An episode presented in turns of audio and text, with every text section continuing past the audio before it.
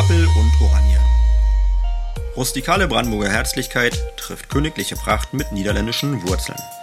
Oranienburg gilt als das nördliche Tor zwischen Berlin und der Mark Brandenburg. Als Bürgermeister lade ich Sie zu einer Reise durch diese spannende Stadt ein, die auf eine sehr ambivalente Geschichte zwischen Toleranz und Totalität zurückschaut. Wir blicken aber nicht nur in die Vergangenheit, sondern auch nach vorn und sowieso über den Tellerrand hinaus. An dieser Stelle möchte ich Ihnen Persönlichkeiten vorstellen und mich mit Ihnen zu aktuellen Themen austauschen. Nehmen Sie sich etwas Zeit für auffällende Erkenntnisse, gute Gedanken, würzige Diskussionen und mutige Ideen. Ich wünsche Ihnen viel Spaß beim Hören. Alles Gute. Ihr Alex Lesicke. Herzlich willkommen zu Appel und Oranje. Ich begrüße Sie zu einem guten Gespräch mit Christiane Bonk. Christiane Bonk ist Gleichstellungsbeauftragte der Stadt Oranienburg. Damit hat sie sich entschieden, einen grundlegenden Veränderungsprozess in unserer Gesellschaft mitzugestalten, der sehr dynamisch, aber auch sehr kontrovers ist. Vorurteile und Feindseligkeiten sind ihr deswegen nicht fremd. Das entmutigt sie aber überhaupt nicht, ganz im Gegenteil, ihre positive Ausstrahlung ist entwaffnend. Besonders mag ich an Christiane Bonk, dass sie trotz ihrer klaren Haltung und ihrem starken Engagement überhaupt nicht belehrend auftritt. Sie ist empathisch, sensibel, menschenfreundlich und deswegen sogar eine gefragte Mediatorin.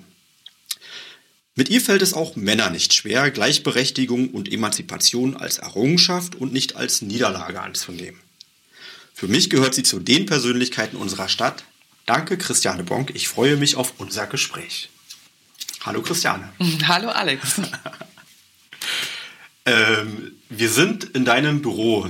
Das mhm. ist im Schloss, äh, ein kleiner netter Raum und ich bin nicht zum ersten Mal, also sowieso nicht zum ersten Mal hier, aber äh, zufälligerweise ist das auch der Raum, wo ich die meisten Podcasts bisher gefilmt habe, weil es, äh, gefilmt, äh, aufgezeichnet habe, weil es halt einfach auch äh, sich aus verschiedenen Gründen, vor allen Dingen aus akustischen Gründen, gut anbietet. Und du bist sowieso meistens auf der Straße unterwegs und unter den Leuten und äh, so konnten wir uns arrangieren. Jetzt äh, bin ich das erste Mal quasi mit der äh, Zimmerherrin hier in, in dem, in dem Haus und äh, freue mich auf unser Gespräch. Das ist eine besondere Situation an der Stelle auch für mich. So waren wir ein paar Fragen, die, dir, die du auch schon kennst. Und zwar die erste Frage, deine Wirkungsstätte in Oranienburg. Ja, meine Wirkungsstätte in Oranienburg im engsten Sinne, wie du schon sagst, mhm. mein Büro und das Schloss tatsächlich, die Stadtverwaltung. Als Gleichstellungsbeauftragte bin ich ja auch für unsere äh, Beschäftigten zuständig und im weitesten Sinne aber natürlich die Menschen und äh, die hier in Oranienburg leben und weil ich auch als kommunale Gleichstellungsbeauftragte natürlich auch extern arbeite. Du hast das schon angesprochen. Ich bin viel unterwegs in der Stadt, in der Regel, wenn nicht gerade Pandemiezeiten ja. sind. Aber ansonsten bin ich tatsächlich natürlich auch viel in Terminen, treffe mich mit Menschen, äh, mache auch eigene Veranstaltungen, wo ich den Austausch suche. Das ist ein wichtiger Teil meiner Arbeit. Ich glaube, ich wollte auch ein bisschen darauf hinaus, dass äh, du, das ist zwar dein Büro, aber meistens bist du sowieso draußen bei den Leuten. Mhm. So wie ich ja auch. Also wenn nicht gerade Pandemie ist, wie du es auch schon ganz gut gesagt hast. Hast du einen Lieblingsort in Oranienburg? Den habe ich tatsächlich. Ähm, der ist aber, also Oranienburg ja. Ähm, der Lenitzsee und vor allem aber auch die Lenitzer Heide. Also eher ein Ortsteil von Oranienburg, aber mhm. ich wohne in Lenitz und für mich ist das wirklich die beste Zeit zum Abschalten und auch mal den Kopf frei zu kriegen, wenn ich meine Runden, ich mache Nordic Walking mit meinen Stöckern vom Lenitzsee rüber Richtung Schmachtenhagen, durch den Wald rüber in die Lenitzer Heide zurück nach Hause. Was meinst du mit Lenitzer Heide? Das ist ähm, in Lenitz hinterm Friedhof. Da gibt es doch dieses alte Militärgebiet und ich mhm. habe das irgendwann mal Lenitz Schwarze Heide getauft. Das ist, glaube ich, wirklich so ein ähm, Begriff, den ich da für mich geprägt habe, weil mich das ähm, wirklich an eine Heidelandschaft erinnert. Man hat dort unterschiedliche Vegetation, so viele Flechten und dann dazwischen ein paar Bäume. Das ist aber eine schöne Ecke, wo man einfach kilometerweit äh, umherstreifen kann. Und das gefällt dann natürlich auch den Kindern. Du bist Linitzerin? Also nee, also ja, nicht, also jetzt seit inzwischen, oh je, über zehn Jahren. Also ich bin aber eigentlich aus dem Barnim, vom Werbelinsee und äh, ein kleiner Ort am Werbelinsee, Eichhorst und bin in Eberswalde zur Schule gegangen, aber fühle mich hier total verbunden mit Oranienburg, weil meine Großeltern aus Zehlendorf kommen und ich halt als Kind schon ganz oft hier unterwegs war in Oranienburg. Mein Papa kommt übrigens aus Britz bei Eberswalde. Ach genau, da wo die Wurst herkommt. genau. Die Eberswalder, genau. Ja, das ist äh, ganz in der Nähe. Ja, ja, genau. Mhm. Ähm, was ist dann denn deine früheste Erinnerung an Oranienburg? Zehlendorf dann sicherlich. Nein, tatsächlich, äh, ja, natürlich Zehlendorf, aber an Oranienburg tatsächlich das Schloss. Ähm, da hatte ich auch drüber nachgedacht.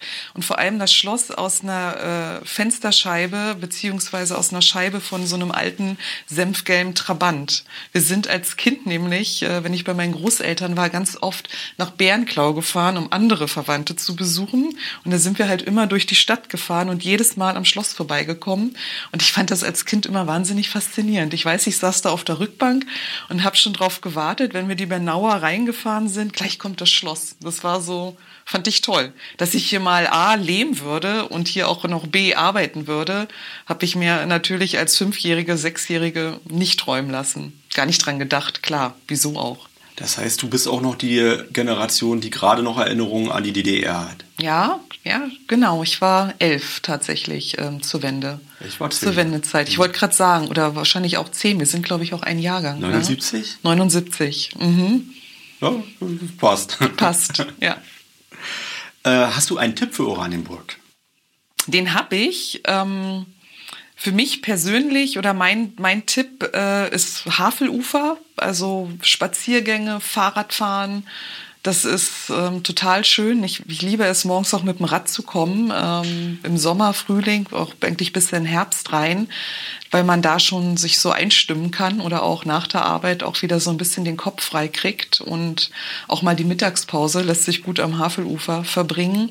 Und natürlich sowieso den Schlosspark. Also da bin ich regelmäßig mit den Kindern, gerade im Sommer. Und das macht einfach Spaß. Und das ist ein tolles Angebot, was wir hier in Oranienburg haben. Der ist gerade geschlossen. Wir Leider, zeichnen ja. heute auf am, ist das der 9.2. oder 10.2. könnte es schon sein. Habe jetzt gerade nicht das Datum ganz im Kopf. Anfang Februar. Wir sind jetzt quasi noch in der Pandemie. Die Zahlen gehen gerade runter. Das ist hoffnungsvoll. Ähm, und wir haben aber dieses Datum auch ganz bewusst gewählt, weil die Frauenwoche bevorsteht. Mhm. Und ähm, das ist so ein bisschen der zeitliche Kontext, wenn man das genau. später hört. Und wir freuen uns, also auch ich freue mich eben auf die Eröffnung des, des Schlossparks, weil wir es auch schon auch vermissen. Ja, ich glaube auch, der wird auch von allen vermisst, äh, nicht nur von Familien, also ich glaube ja. wirklich von allen Oranienburgerinnen und Oranienburgern, weil das so ein, ich meine, wir sind ja eh eine sehr grüne Stadt, aber im Schlosspark ist es einfach schön. Man kann sitzen, verweilen, laufen, die Kinder können spielen. Der perfekte Ort, also ein großer Zugewinn für unsere Stadt. Ja, auf jeden Fall. Hast du eine Regel Nummer eins, ein Lebensmotto? Ja, ähm, ich habe ehrlich gesagt lange drüber nachgedacht. Ähm, oder was heißt lange drüber nachgedacht? Aber die Antwort äh, kam nicht sofort aus dem, aus dem FF. Aber mein Lebensmotto ist tatsächlich, äh, bleib dir selbst treu. Ähm, Im privaten wie auch im beruflichen. Also ich glaube, ich kann Dinge, wo ich nicht völlig dahinter stehe, nicht tun. Und das ist mir, glaube ich, wichtig. Ich fand das schön in deinem Vorwort, was du gesagt hattest. Ähm, ich habe, glaube ich, auch so eine intrinsische Motivation für meinen Beruf, äh, sonst könnte man das nicht machen. Man muss das auch wollen und ich habe da auch einen Anspruch an mich und meine Arbeit. Und das, das ist mir wichtig. Und da will ich mich auch nicht zu viel verbiegen. Gleichwohl glaube ich aber, ist es auch genauso wichtig, immer den richtigen Ton zu treffen und eben, äh, wie du sagtest, eben auch dieses nicht belehrend sein. Ähm, ich kann Angebote machen. Ob man denen dann folgt, muss man sehen. Ja, das ist aber wirklich ähm, auch so besonders auch an dir so, so auffällig. Also, weil, ich sag mal, Gleichstellung ist ja wirklich ein Thema unserer Zeit und äh, jeder hat so Erfahrungen auch in seinem persönlichen mhm. Leben gemacht, ermutigende Erfahrungen, also auch äh, positiver Veränderungsprozess. Aber auch, äh, ich sag mal, es, es, hat auch ganz viel mit Konfrontation zu tun, auch mit, äh, ja, oftmals mit bösem Blut oder äh, mit, mit Feindsinn, auch mit äh, verletzten äh, Eitelkeiten mhm. oder Stolz oder mit persönlichen, vielleicht auch Traumata oder so, die man verarbeitet und ähm, dass du, ich sag mal so, einen sehr wenig konfrontativen Ansatz hast, äh, wenn ich das mal so sagen darf. Das, das finde ich so, so bemerkenswert und so nicht selbstverständlich an der Stelle. Mhm. Wie, wie, wie, wie kam es denn dazu? Weißt du, was ich meine? Ich, ich weiß, was du meinst. Ich habe das, ich hab, also ich erlebe das auch tatsächlich öfter im Austausch mit Kolleginnen. Also wir haben ja in vielen Kommunen also wir haben fast inzwischen über 100 Gleichstellungsbeauftragte in Brandenburg mhm. und da äh, tauschen wir uns auch darüber aus und ich kriege das Feedback auch öfter, dass ich da einen weniger konfrontativen Ansatz fahre oder auch manchmal Kolleginnen selbst zu mir sagen, da muss man doch mal richtig mit der Faust auf mhm. den Tisch. Aber das ist, so bin ich nicht. Und ich glaube, ich, mir kommt da zugute, ich bin ja von Hause aus tatsächlich Kommunikationsberaterin. Also ich habe ganz klassisch Kommunikations- und Politikwissenschaft studiert und habe von der Pike auf in der PR-Agentur gelernt, Menschen, Kunden zu beraten zu unterschiedlichsten Themen. Und ich glaube, das hilft mir tatsächlich. Das war eine unglaublich gute Schule, die fürs Leben geprägt hat. Auch in der Kommunikation den richtigen ja, vielleicht ist es der richtige Ton, den treffenden Ton zu mhm. treffen.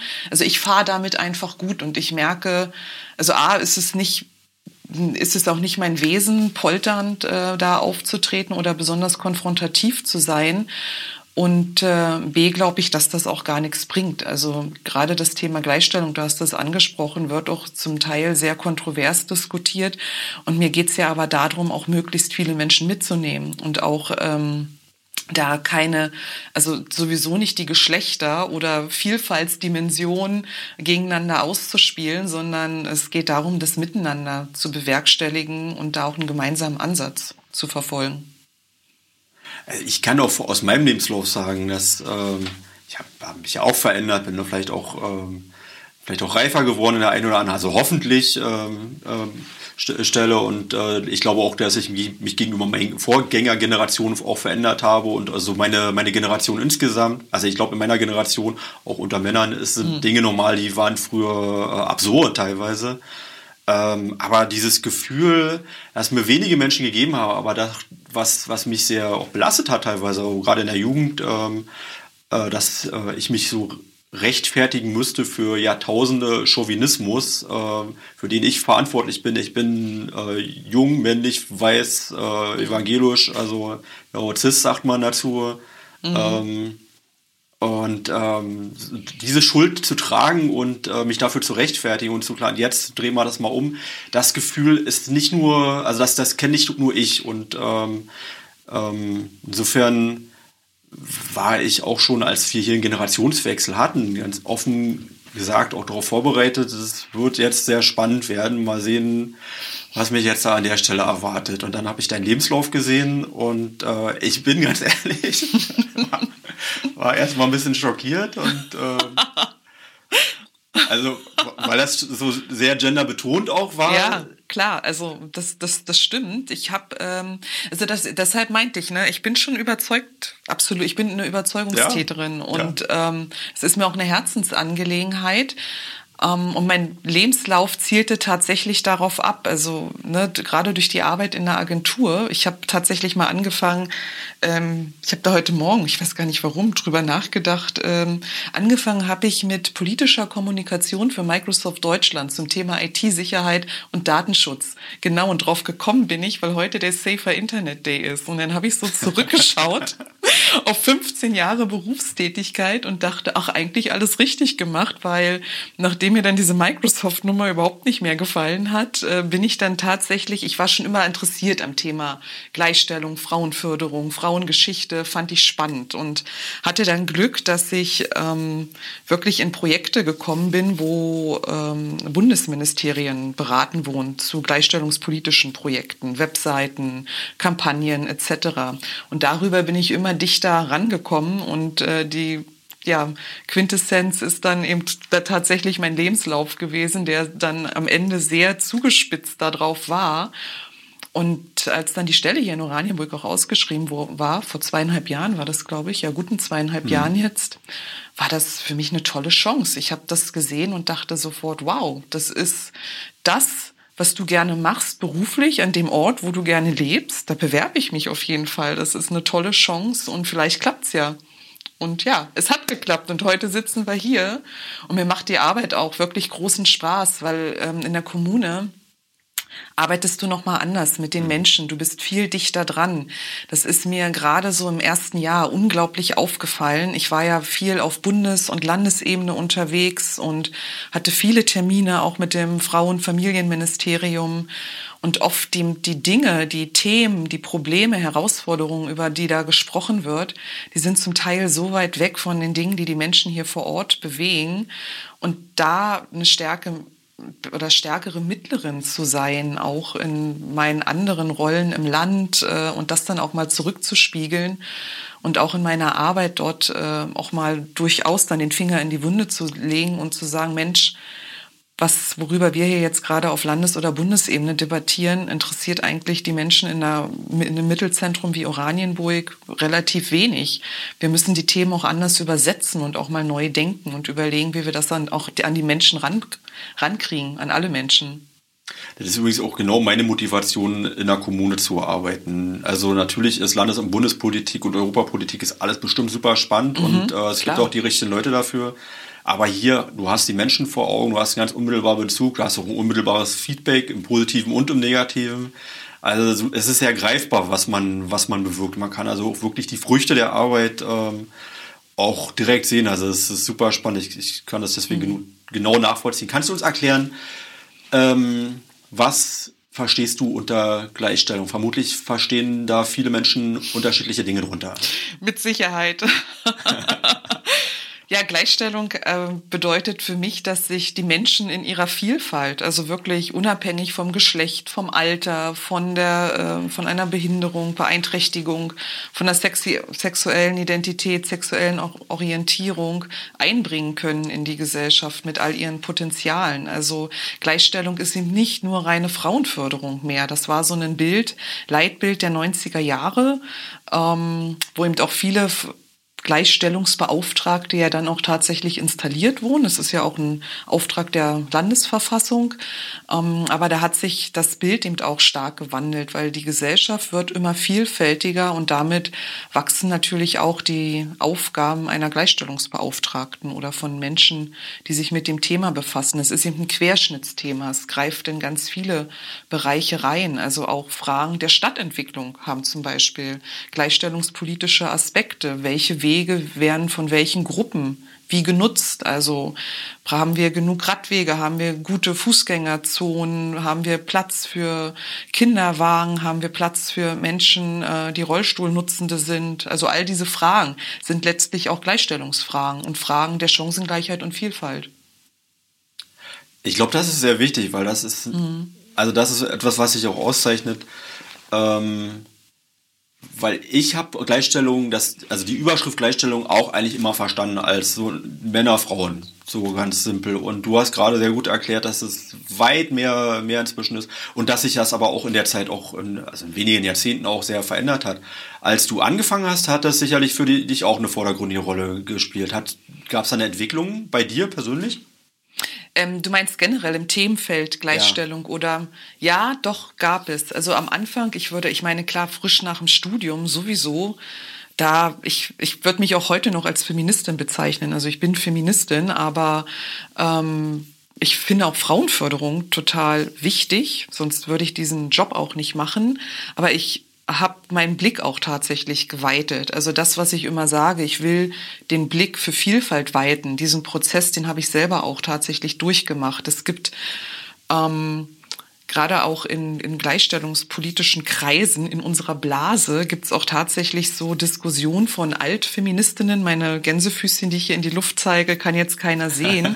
und äh, die Netzfeministinnen, und da ist, glaube ich, auch ein großer Wandel passiert. Ähm, da wird eben nämlich auch gerade bei vielen jungen Frauen betont, es geht halt auch um Vielfalt und es geht um eine Intersektionalität. Also wir müssen einfach die Menschen äh, betrachten, wie sie vor uns stehen mit all ihren Dingen, die sie mitbringen. Eben eine Frau, die vielleicht aber noch einen Migrationshintergrund hat oder eben auch schon älter ist oder der ältere Mann, der eine Beeinträchtigung hat. Ähm, sehbehindert ist zum Beispiel, welche Probleme hat der Mensch? Und das sind eben ähm, gerade auch in unserer Gesellschaft ganz viele Diskussionen und Debatten, die da geführt werden und wo wir auch noch lange nicht am Ende sind. Also ich finde auch, man merkt auch, das finde ich wirklich spannend, in den, was allein in den letzten 20 Jahren im Punkto Gleichstellung oder auch Vielfalt erreicht wurde, ist immens. Auch, also nicht nur die gesetzliche Entwicklung, strukturelle Veränderungen, also sowas wie Elternzeitmonate für Väter, das, ähm,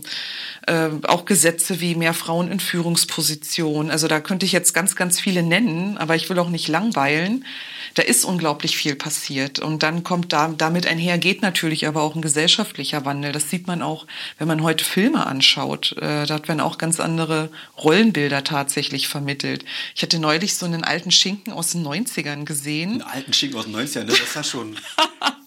naja, der ist schon 30 Jahre alt, aber ja, ja. fast so Anfang der 90er und auch so der, das, das Bild, was da gar nicht nur von Männern und Frauen, sondern auch von äh, People of Color oder Menschen mit Migrationshintergrund vermittelt ich wurde. Ich habe letztens einen Bericht äh, gesehen über, über eine Lindenstraßenfolge. Ich glaube, das war auch aus den 90er Jahren, wo das eine Sensation gewesen oder ein großer Skandal ist, weil da war ein schwules Pärchen gewesen zum stimmt, ersten Mal. Das erste, ja, stimmt. In den 90ern, glaube ich, war In den 90ern, ja. An die das Debatte kann ich mich, glaube ich, auch noch ganz Aus heutiger Sicht, also da geht ja bei niemand mehr der Puls hoch.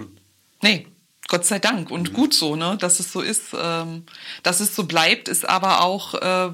ja. nach wie vor eine, eine, wichtige Aufgabe und da auch ähm, das auch ein Stück zu feiern und da auch an äh, immer wieder dran zu denken, dass eben vieles aber auch nicht selbstverständlich ist, sondern auch durchaus ein, ein Kampf war. Also, ja. dass wir da ja. stehen, wo wir heute stehen.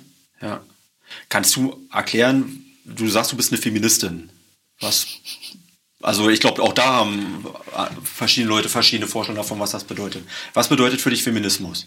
Feminismus bedeutet für mich, dass die Menschen eben wirklich ähm, sich frei einbringen können in die Gesellschaft, in, die wir, in der wir leben und sich auch frei entfalten können, dass sie aber auch die Möglichkeit haben, sich zu entfalten. Also Feminismus schließt tatsächlich alle Menschen ein und macht keine Aber feminin Ausnahmen. ist doch schon bezogen auf. Ja, weil es ein Begriff ist, der durch Frauen geprägt wurde und der auch anfänglich natürlich aus der Frauenförderung kam und auch damit durchaus ein Kampfbegriff war. Grade, Aber für dich gar nicht mehr so eng gemeint ist. Nee, für mich gar nicht mehr so eng gemeint ist. Und ich denke inzwischen auch für viele andere nicht mehr so eng gemeint ist. Sondern ähm, es gibt ja auch wirklich viele Männer, die sich inzwischen zum Feminismus bekennen und sagen, ich bin, ich bin Feminist. Und äh, als Feminist engagiere ich mich eben dafür, dass wir uns so entfalten können, wie wir wollen und dass wir aber auch die Möglichkeiten haben. Also es bezieht natürlich auch immer nicht nur die individuelle Seite mit ein, sondern auch immer strukturelle Voraussetzungen, Bedingungen. Und da muss man auch nach wie vor hinschauen. Das ist ja ganz klar. Also wir haben schon noch ein paar Hausaufgaben zu machen. Keine Frage. Es ist, also ich will nicht zu nahe treten. Ähm, du, du sagst mir dann, wenn das jetzt zu, mhm. zu intim, zu privat ist. Aber ich bild mir ein, wenn man so sehr äh, sich äh, einem Thema in seinem Lebenslauf widmet, dann hat man doch eine Motivation. Was, was, was hat dich in die Richtung bewegt? Wenn ich jetzt sagen würde, ein Stück die Welt zu verändern, ist es sicherlich zu hoch gegriffen. Aber ja, jugendlicher Leichtsinn. jugendlicher Leichtsinn. Also das, das geht mir immer. Aber ich glaube da schon dran. Ja? Ich glaube schon daran, dass wir alle ähm, einen offeneres, wertschätzendes Miteinander pflegen könnten, wenn wir anerkennen, dass wir alle unterschiedliche Geschichten mitbringen und wenn wir vor allem ein vorurteilsbewusstes mhm. Denken haben. Ich glaube, das ist der Punkt. Ähm, ich möchte, dass wir weniger Vorurteile haben und dass wir uns unserer Vorurteile, wenn wir sie haben, dass wir sie haben, ist völlig normal. Wir haben alle Vorurteile. Wir denken alle in Schubladen. Das macht unser Gehirn automatisch. Das trägt dazu bei, dass das will reduzieren und will Dinge vereinfachen. Aber wenn es gelingt mit meiner Arbeit dafür immer wieder zu sensibilisieren und zu sagen, ha, Moment, das ist jetzt wieder so ein Schubladenmoment ähm, achte mal drauf. Sei dir dessen einfach nur bewusst. Dann habe ich, finde ich, viel erreicht. Und wenn mir das nicht nur in meinem Umfeld gelingt, sondern eben auch ähm, bei, bei mehr Menschen, äh, eben auch hier in der Stadt da öfter äh, mal auch genauer hinzuschauen und zu sagen, hier, das ist ein Thema, das sollten wir uns auch mal unter der oder der Perspektive anschauen, dann ist das was, wo ich dann zufrieden bin und wo ich dann auch mit einem guten Gefühl nach Hause gehe. Mhm. Darf ich dich fragen, ob es im Hause Bonk ein Rollenverhalten gibt? Und wie man sich das vorstellen kann? äh, meine Kinder gendern. Tatsächlich. Ähm, aber das, glaube ich, machen die, weil sie von früh auf damit. Aber alles andere hätte mich jetzt gewundert. genau, aber äh, tatsächlich weniger. Also wir sind da relativ gut aufgeteilt und auch ähm, das, das war immer klar. Also dass es ähm, in in der Partnerschaft oder auch bei der Kindererziehung halbe halbe ist. Ähm, also jetzt in Pandemiezeiten ist der Papa der Kinder genauso zu Hause wie ich. Wir, wir teilen uns das und einer darf an einem Tag arbeiten gehen, die andere am anderen Tag. Ähm, also jedes Thema versucht ihr möglichst ähm gemeinsam zu besprechen. Also je, jeder kocht mal, jeder ja. putzt mal, jeder. Jeder putzt mal, jeder kocht mal und ähm, es gibt bei uns keine festen Rollenverteilungen. Ich bin eher die Frau fürs Auto zum Beispiel, die sich darum kümmert, dass das Auto in die Werkstatt gefahren wird und spricht etwas gegen ein festes Rollenverteilung, wie auch immer. Wenn es die Arbeit erleichtert, ganz und gar nicht. Das ist ein individueller Aushandlungsprozess. Das ist mhm. ja auch eine individuelle Geschichte in jeder, in jeder Beziehung. Und das ist aber ein, ein spannender Punkt. Ähm, dazu gibt es tatsächlich Studien, dass Paare, bevor sie Kinder kriegen, sich völlig darüber einig sind, wenn es dann mal so weit ist, dann ist es selbstverständlich, wir kümmern uns gleichermaßen. Ähm, da geht's noch gar nicht so sehr, wer wie lange Elternzeit, Monate nimmt oder so. Ne? Es mhm. hängt ja mehr dran ähm, am Zusammenleben. Und dann beobachtet man aber ganz oft, die, das Pärchen ist ein modernes Paar, hat die Rollen vorher sich darauf geeinigt, wir machen alles halbe halbe gemeinsam, dann gehen die in Kreissaal und als 50er-Jahre-Paar kommen sie wieder raus. Und ähm, da gibt es sozialwissenschaftliche Studien, wo dann eben auch Paare regelmäßig interviewt werden und die Wissenschaftlerinnen und Wissenschaftler gehen dann zwei, drei Jahre später in die gleichen Haushalte und fragen, was hat sich bei euch verändert? Und dann ist es dann da doch eher wieder die klassische Rollenverteilung. Männer arbeiten in Vollzeit, Frauen haben eher reduziert die Arbeitszeit, übernehmen mehr Sorgearbeit, unbezahlte Sorgearbeit, dadurch eben, weil sie mehr zu Hause sind, auch mehr Hausarbeit. Und dann ist schwupps, ist man drin. Und die Frage ist, wann passi warum passiert das? Was passiert da? Und dafür gibt es auch noch nicht so richtig Antworten. Und ich glaube, wenn man aber die Paare an diese Versprechen am Anfang stärker messen könnte oder da vielleicht auch mehr dazu kriegen würde, so diese individuelle Vereinbarung, die mal getroffen wurde, auch länger im Blick zu behalten, dann hätten wir viel weniger Themen. Also dann, glaube ich, wären wir auch schon viel weiter, weil es ist ganz viel individuelles Aushandeln. Meine alte Chefin hat mal immer zu mir gesagt, Christiane, Augen auf bei der Partnerwahl, wenn man es jetzt so fies ausdrücken würde. Aber ähm, ich glaube, das, was man da zu Hause regeln kann, sollte man regeln und da sollte man auch als Frau oder es wäre schön, wenn die Frauen da auch ihre Partner mehr in die Verantwortung mit reinnehmen und sagen, du jetzt auch mal Kind abholen oder den Einkauf machen oder oder. Also ich, ich will es mal spielen, weil ich, ich glaube, ähm, ich bin da auch äh, für meine Generation vielleicht ähm, auch ein gutes Beispiel. Also, mhm. weil bei uns gibt es ein Rollenverhalten. Wir, wir, halten das nicht durch, dass äh, wir alles gleichermaßen äh, verteilen, was natürlich auch mit dem Job zu tun hat. Also, ich sag mal, ähm, wenn wir beide uns so, so ähm, na, in unserem Job erfüllen würden, dann wären Kinder überhaupt nicht möglich. Mhm. Das ist halt einfach die schlichte Realität. Und wäre ich eine Frau, also eine Bürgermeisterin, wäre es umgekehrt, du brauchst du auch jemand, der, äh, der, der, den der Rücken das, frei hält. Genau. Mhm. Und ähm, ich bin, glaube auch, dass äh, es gibt ja, glaube ich, auch viele Pärchen, die gar nicht darunter leiden, dass es ein Rollenverhalten ist. Es mag auch so sein, dass es, ich sag mal, ähm, Frauen gibt, wo, oder es mag, es gibt auch Frauen, die, wo sie in Vollzeit arbeitet und äh, der, der Mann, der nimmt halt die Hausarbeit, ist ja auch ein Rollenverhalten. Natürlich. Also, mhm. ähm, die Frage, ich finde dein äh, Modell faszinierend, dass ihr alles gleichermaßen macht.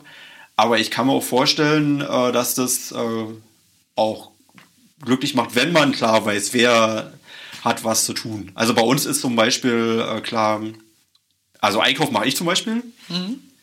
Ich mache auch alles, was ich sag mal eine gewisse Ekelschwelle überschreitet. also das hat sich irgendwie so eingeschliffen. und ähm, zum Beispiel Geschenke einpacken ist das auch so meine Rolle. Und, Ach so, äh, toll, super. Das finde ich gut. Ja, das bleibt auch immer an mir hängen. Hm? Ja, aber das ein, einmal zum falschen Zeitpunkt nicht dumm genug angestellt und dann hm. Und meine Frau hat halt andere Themen dann, die, äh, die vorne stehen. Ähm. Du, ich finde auch, das ist völlig in Ordnung, wenn das für das Paar in Ordnung ist. Und ähm, das aus, aus gleichstellungspolitischer Perspektive hat man ja da auch noch mal andere Themen. Also was, wo, wozu kann das denn führen? Es ist halt dann mhm. problematisch, wenn Frauen in Teilzeit arbeiten, dadurch weniger in die Rentenkasse einzahlen oder ähm, und dann mhm. eben auch entsprechend im Alter weniger gut versorgt werden. Und wir leben ja nun mal auch im 21. So Jahrhundert. Sowas zum Beispiel wie ein Ehevertrag oder wie ein Ehevertrag äh, oder sowas. Ja, oder eben auch, ne, wenn eine Frau, ich finde das auch völlig in Ordnung, wenn ähm, eine Frau sagt, ich möchte hier sein für meine Kinder und mhm. ich äh, arbeite nicht ich muss nicht arbeiten, uns geht es gut oder ich will nicht. Ähm, wenn dann aber auch ich würde aber so der, der Frau an der Stelle auch immer raten, sieh aber zu, dass du abgesichert bist. Mhm. Sorge für dich vor, regelt das gemeinsam in eurer Beziehung, wenn du nicht arbeiten gehst, wie du abgesichert sein kannst im Alter, und sei es über eine private Rentenversorgung, ja. in die eingezahlt wird, dass du aber daran denkst, weil nicht jede Beziehung ist für die Dauer gemacht und ähm, wenn du dann diejenige bist, die am Ende dasteht, ähm, das habe ich auch tatsächlich hier schon Frauen in der Beratung gesagt. Und das ist wichtig, darüber zu reden und sich das einfach bewusst zu machen. Wenn man eben individuelle Entscheidungen trifft, dass man auch andere Seiten aber beleuchtet und auch Wege in Betracht zieht, die vielleicht am Anfang wir können ja keinen Ehevertrag machen, ach und da ich brauche keine zusätzliche Vorsorge. Man sollte zumindest drüber sprechen. Das, das wollte ich so ein bisschen rausarbeiten. Also mhm. Also Gleichstellung äh, heißt ja nicht unbedingt, dass äh, auch alle gleich sind, also nie, niemals gleich sein können. Und ähm, ich sag mal, die Lebensmodelle sind ja sehr unterschiedlich und das heißt ja nicht, dass eins besser ist als das genau. andere. Es muss halt nur jeweils passen halt für die. Genau, es muss passend sein für die Beteiligten und das ist auch nochmal ein guter, ein gutes Stichwort. Gleichstellung, ich, ich finde ehrlich gesagt, ähm, Gleichstellung ist auch ein sehr sperriger Begriff. Also Sag mal am besseren. Ja, ich habe schon viel drüber nachgedacht tatsächlich und auch in diversen Kreisen drüber nachgedacht. Also ich persönlich finde eben tatsächlich diesen Ansatz Chancengleichheit und Vielfalt ja. äh, besser, weil ich mir darunter mehr vorstellen kann. Gleichstellung ist, glaube ich, auch ein sehr äh, justiziarer Begriff einfach auch, weil eben auch im, ähm, in vielen Gesetzen ja damit gearbeitet wird, aber er ist nicht, er menschelt nicht. Also der Begriff Gleichstellung menschelt eigentlich überhaupt nicht. Und ähm, das finde ich macht es auch oft in der Kommunikation, auch Inhalte rüberzubringen, schwieriger, ähm, weil man erstmal immer mit diesem Begriff so ein Stück aufräumen muss oder ihn erklären muss und erstmal übersetzen muss, was ist eigentlich Teil meiner Arbeit, worum geht es mir eigentlich. Und aber dafür ist ja auch so ein Gespräch wie heute gut, um genau das mhm. zu tun. Äh, wenn du von Vielfalt sprichst und von verschiedenen Lebensmodellen, also ich glaube, worüber wir uns einig sind, es gibt Lebensmodelle, die sind, ich sag mal, klassisch und anerkannt und gesellschaftlich akzeptiert und andere haben es schwieriger. Ähm, kannst du uns vielleicht äh, ein bisschen so ein beschreiben, wo wir da noch Herausforderungen haben? Mhm, also, also, ich, ich, warte mal, darf ich dir, ich, ich, ich muss noch mal ein, ein Beispiel dazu geben. Mhm. Ähm, also aus, auch aus meiner persönlichen Erfahrung. Ähm, ich habe studiert in Berlin, in Schöneberg, also im Roten, also auch übrigens äh, war mir da nicht, gar nicht bewusst, als ich hingezogen bin. Der ist ja der schwule Stadtbezirk. Ähm, ähm, habe ich dann auch erst gelernt, habe Besuch bekommen von einem Freund aus Essen. Der und zwar eine Theatergruppe. Wir hatten in der, in der Schule hatten wir eine Theatergruppe und äh, war also da, da steht man sich menschlich wirklich sehr nah. Wir haben tolle Sachen erlebt. Also und ähm, hat mich besucht, hat mir äh, an dem Abend äh, hat sich geoutet und hat äh, gesagt, äh, ja, er ist halt schwul. War für mich eine totale Überraschung, ehrlich gesagt, weil äh, das war so einer von den Typen, also er war wirklich völlig unverdächtig, ähm, homosexuell zu sein. Und ähm, hat mir aber auch ähm, erzählt, äh, was das also auch angerichtet hat in seinem Freundeskreis. Also auch andere Freunde. Ich dachte, es ist eine sehr tolerante Szene, hätte ich mhm. jetzt gedacht. Mhm. Ähm, Und wir waren im Jahr 2005 ungefähr. Ähm, also jetzt schon jetzt nicht irgendwie. Äh, Noch Mitte der 90er oder ja. Also er hatte da gedacht, ist eigentlich kein Thema mehr, was jetzt irgendjemand bewegt irgendwie.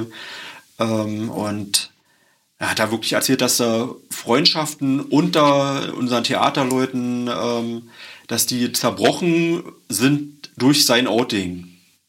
Und äh, das, das hat mich also auch so betroffen gemacht, mhm. weil ich mir das, äh, weil ich mir selber, ich war mit mir dann im, im Rhein und, und dachte, das, äh, mein Gott, also jetzt, man kann es auch totreden und äh, es ist halt, äh, wir sind doch jetzt äh, über die 2000er Jahre und dann habe ich mir darüber bewusst, nein, wir sind, wir sind noch nicht da. Mhm. Vielleicht ist man selber irgendwie schon ein Stückchen weiter, also wenn, wenn, also ich will jetzt auch nicht arrogant klingen, ähm, aber offenbar in der Realität äh, von, also ich sag mal, werden, werden jetzt nicht ganz das klassische Rollenverhalten lebt, der muss schon auch damit rechnen, dass er also erheblich eingeschränkt ist oder erheblich auf Frust oder Widerstand irgendwie trifft und das in einer Art und Weise, die, die mich noch überrascht hat. Und ich hoffe, wir sind derzeit eben auch noch ein Stückchen weiter, aber wahrscheinlich, deswegen meine Frage, sind wir noch nicht da, wo wir sein sollten? Nee, das sind wir leider tatsächlich nicht. Und ähm, gerade auch das Thema ähm,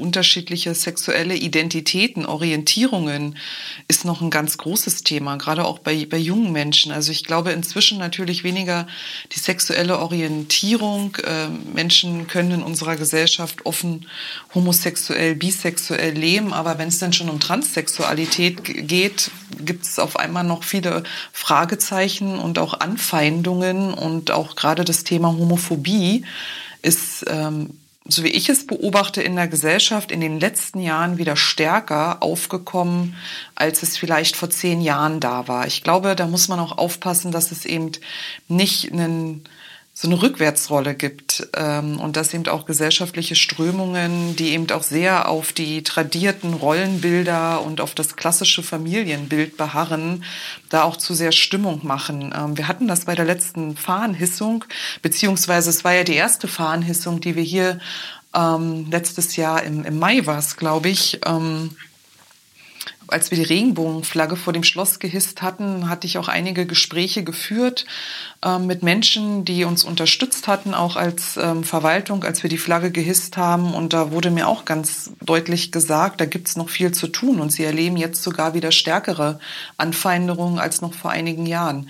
Und das finde ich erschreckend. Stärkere. Stärkere. Ja, dass eben einfach so eine Grundhaltung auf weil, einmal weil das, wieder... Das, das ist was, wo, wo ich immer schon gesagt hatte, also wenigstens sehe ich eine Entwicklung, die in eine klare Richtung eine geht. Eine klare, genau. Ich glaube, so vom Grundkonsens der Gesamtgesellschaft geht's das auch, aber es gibt genug Gruppen, die das konterkarieren und die da auch stärker wieder Anfeindungen ähm, voranbringen, sei es eben ähm, tatsächlich im Rahmen von Veranstaltungen, aber auch im, im Netz, also gerade in den sozialen Medien ist das nicht selten, dass es dort auch wieder stärkere Anfeindungen gibt.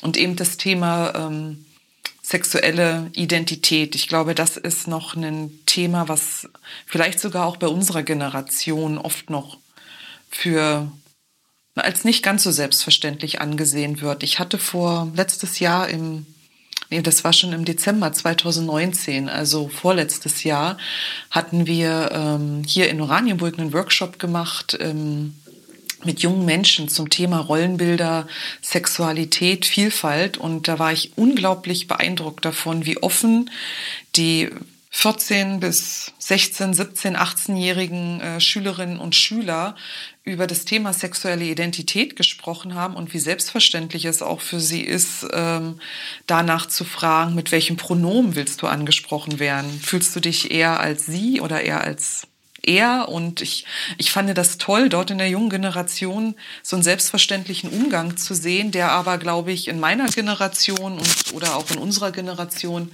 in der Generation unserer Eltern noch nicht selbstverständlich ist und vielleicht auch nie wird. Da haben wir, glaube ich, noch einiges vor uns. Wahrscheinlich wird sich das eine oder andere auch ein bisschen rauswachsen. Ne? Also manchmal braucht man auch einfach. Klar, manchmal hat man auch Orientierungsphasen und muss schauen, ähm, gerade bei jungen Menschen, wie es sich entwickelt. Aber vieles sind auch äh, Prozesse, ja. Ne? Ich meine. Nee, ich meine jetzt auch, äh, wenn ich so meine Elterngeneration sehe, dann. Ja. Ähm, also Dinge, die da ganz normal waren, die würden heute als chauvinistisch irgendwie ähm, bewertet werden, in meiner Generation schon. Also wo man selber schon mal einen Kopf schüttelt und sagt, hm, hm, kann mich damit ja. nicht so identifizieren, aber man ist ja milde irgendwie. Ich, also die Generation, die äh, sind ja kritisch untereinander. Also ich will auch niemand zu nahe treten, aber insofern glaube ich, dass es auch okay ist, wenn ähm, naja, ich sag mal Dinge, die früher vielleicht ähm, noch geduldet wurden, dass wir, dass wir die in unserer Generation und in der nächsten Generation noch mehr, immer mehr kritisch hinterfragen und vielleicht auch verändern wollen. Aber das äh, braucht ein bisschen gegenseitiges Verständnis.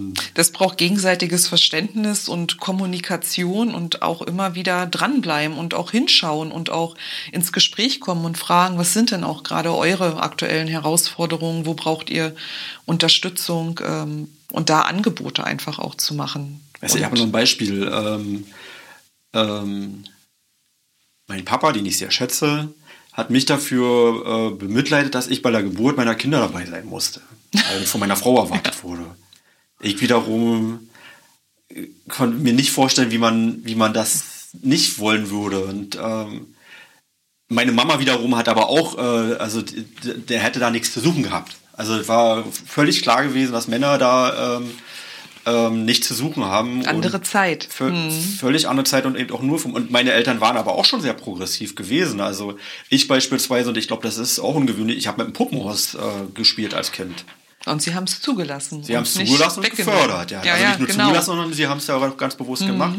Also meine Eltern waren nun wirklich nicht äh, konservativ gewesen, aber äh, schon in der Generation hat sich so unglaublich viel verändert und ähm, ja, jetzt gehören wir jetzt schon zu denen, die mal so beobachten, was die nächsten so.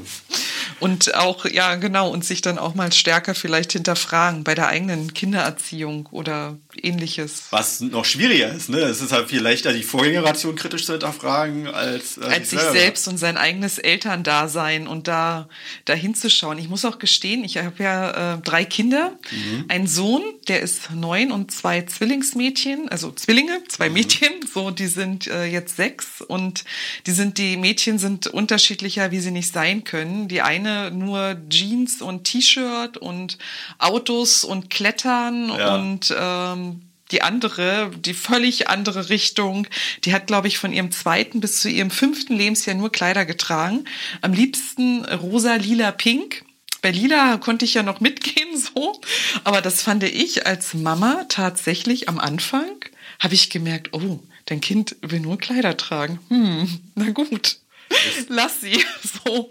Es Aber ich auch fand die Möglichkeit, das, sich von der Mama, die Gleichstellungsbeauftragte ist, äh, oder ja, also ja. Gleichstellung als Thema so ein bisschen zu emanzipieren. Ja, vielleicht war das ihr Versuch, sich zu emanzipieren. Inzwischen ist sie aber auch mehr auf Hosen. Sie hat irgendwie festgestellt, dass sie jetzt Jeans ganz gern mag. Wie alt ist sie? Jetzt ist sie sechs, aber ähm, genau, jetzt äh, sind gerade Hosen angesagt. Aber ich habe mich dabei erwischt tatsächlich, dass ich das am Anfang ein bisschen merkwürdig fand, dass meine Tochter, meine Tochter, am liebsten Kleider trägt und wenn die dann noch pink oder rosa sind, ist sie total happy. Habe ich aber natürlich alles erlaubt. Wir haben äh, eine Vielzahl von Prinzessinnenkleidern zu Hause im Schrank zur Auswahl. Ähm, das das beruhigend zu hören. Ja, ja, natürlich. Ihr seid auch das ganz normale Menschen. Ja, wir sind auch ganz normale Menschen. Mhm. Ja, bei uns ja zwei Mädchen, da sind Einhörner gerade ein großes Thema. Und, ähm ja, das hatten wir auch schon. Einhörner, Feen, Pferde sowieso in. Mhm. Und, und also auch, also ich glaube, wir lassen auch alles zu und ähm, sind da jetzt, naja, man steuert schon so ein bisschen, aber äh, also bestimmt jetzt nicht in so ein konservatives Rollenverhalten. Also ich habe schon auch den Ehrgeiz, also meinen Kindern zu vermitteln. Also ich habe zwei Mädchen, kein, keine Thronfolger, ne? Und, äh, oder aber eine Thronfolgerin. genau, genau. So, jetzt klingelt so. Wir, wir haben den Rechner runtergefahren, wir haben, wir haben den Handy Ton ausgemacht, ausgemacht, wir haben an alles gedacht, aber und eigentlich dachte ich auch, ich hätte den Ton vom Telefon ausgemacht, aber ja, das ist wurscht. Nicht also, schlimm. Hier wird gearbeitet. Das ist genau, hier wird gearbeitet. Es kommt doch mal ein Anruf. so, jetzt bin ich nur raus. Also was ich äh, genau, da, da wollte ich nämlich auch auf, äh, raus. Also Äh, ich wollte eine Geschichte erzählen. Und zwar äh, der Name Lesige. Der, ähm, wir haben Familienforscher gehabt äh, in meiner Fam Familie. Ähm, einer, der ist so in den 90er Jahren, mhm. Anfang der 2000er gestorben und äh, dann muss in 20er, 30er Jahren äh, noch jemand gewesen sein. Also die haben jedenfalls sich ganz große Mühe gegeben, den Stammbaum äh, nachzuvollziehen. Wir hatten sogar mal eine Burg irgendwann. Die war aus Holz, ist abgebrannt, also wie kann man eine Burg aus Holz bauen. Aber das hat ähm, jedenfalls äh, der Name, liegt doch einfach daneben. Der, der Name, der, der wurde halt von Generation zu Generation auf die Männer weitergetragen. Und bei den Frauen war dann Schluss gewesen. Ähm. Wir sind krank. Wir müssen einmal uns kurz hier um das Telefon kümmern. So, dann war jetzt doch mal auf Pause.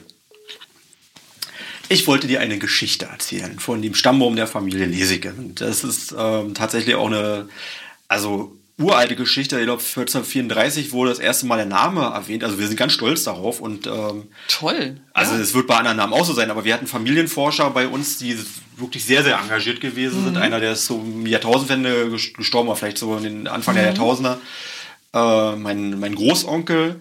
Und ähm, jedenfalls ähm, habe ich zwei Mädchen. Und das heißt jetzt für uns, der Stammbaum wäre an der Stelle zu Ende. Und das war übrigens auch die Tragik von, also ich sage jetzt Tragik auch in Anführungsstrichen, von meinem Großonkel, der hat nämlich auch drei Mädchen gehabt. Und das war für ihn, äh, so lieb er sie gehabt hat, war das, äh, hat er darunter gelitten und äh, musste jetzt an seinen Neffen, mein Vater wiederum und der an mich, weil ich halt auch ein Junge war, äh, wo die Famili Familienchronik über, übergeben. Und äh, ich wiederum bin jetzt da an dem Punkt, äh, dass äh, ich mit mir also wirklich total im Reinen bin. Wir haben zwei Mädchen, da kommt auch nichts mehr dazu. Wir sind fertig, die Kinderzimmer sind ausgefüllt.